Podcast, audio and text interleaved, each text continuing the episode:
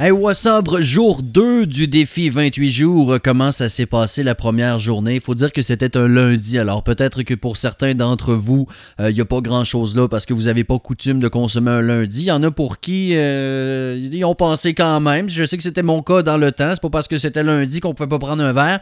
Dans tous les cas, c'est le jour 2. Je vous souhaite une belle journée. Aujourd'hui, on fait ça pourquoi? Pour aider à protéger la jeunesse. Parce que vous savez ce que fait, euh, au-delà du défi nous-mêmes de ne pas consommer d'alcool pendant 28 jours, bien au-delà de ça, la cause, c'est évidemment la sensibilisation auprès des jeunes. Je sais pas, vous, moi, je n'ai pas eu ce genre d'atelier de, sensibilisation lorsque j'étais au secondaire. Probablement que ça m'aurait aidé. Ça, ça pas peut-être empêché tout ce que j'ai fait, mais ça aurait très certainement semé une graine. Et moi, quand je sais que la Fondation Jean Lapointe aide à sensibiliser 80 000 jeunes chaque année à travers les 17 régions du Québec par rapport aux risques liés aux toxicomanies.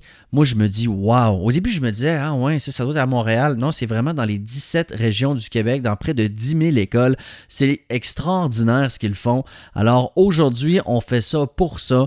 Euh, peut-être penser à un jeune dans votre entourage. Moi, j'ai euh, un neveu qui a 12, euh, 13 ans, je crois, et je me vois évidemment à son âge, je le vois, je l'entends euh, ça commence les petits parties, ça prend un verre, ça vapote, ça fait ci, ça fait ça.